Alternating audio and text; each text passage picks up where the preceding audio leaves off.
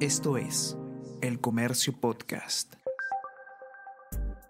Buenos días, soy Gladys Pereira, periodista del Comercio, y estas son las noticias más importantes de hoy, martes 5 de octubre redes sociales sufren peor caída en su historia. Facebook, Instagram y WhatsApp presentaron ayer un fallo masivo a nivel mundial por más de seis horas. La baja de acciones de Facebook hizo perder a Mark Zuckerberg más de 7 mil millones de dólares. Se calcula que más de 3.500 millones de personas usan estos servicios. La falla ocurrió un día después de que la empresa fuera acusada de causar daños a salud mental de niños intencionalmente.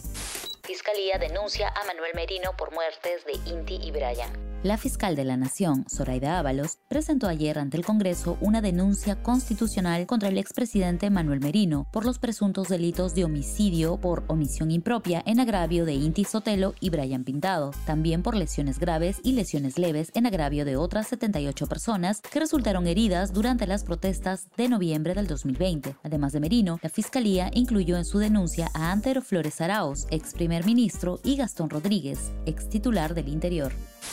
Mayoría de grupos parlamentarios rechaza Asamblea Constituyente. Hoy la Comisión de Constitución y Reglamento del Congreso tiene como uno de los puntos de su agenda la sustentación del proyecto de ley de Perú Libre que busca modificar el artículo 206 de la Constitución para incorporar la figura de una Asamblea Constituyente. La mayoría de bancadas del Congreso se mostró en contra de la iniciativa. Representantes subrayan que generaría mayor inestabilidad y confrontación puente provisional en Ramiro Priale lleva cuatro años y siguen los problemas. El puente tipo Bailey, colocado sobre el río Guaycoloro luego de los daños causados por el fenómeno del niño del año 2017, lleva cuatro años sin ser cambiado. El municipio de Lima indica que recién en diciembre se iniciarían las obras para reemplazar la estructura. El puente es esencial para la circulación de pasajeros y mercancías. Luego de hacerse reparaciones debido al alto tránsito de vehículos pesados, el paso se reabrió ayer busca de la dupla de centrales para enfrentar a Chile por las eliminatorias.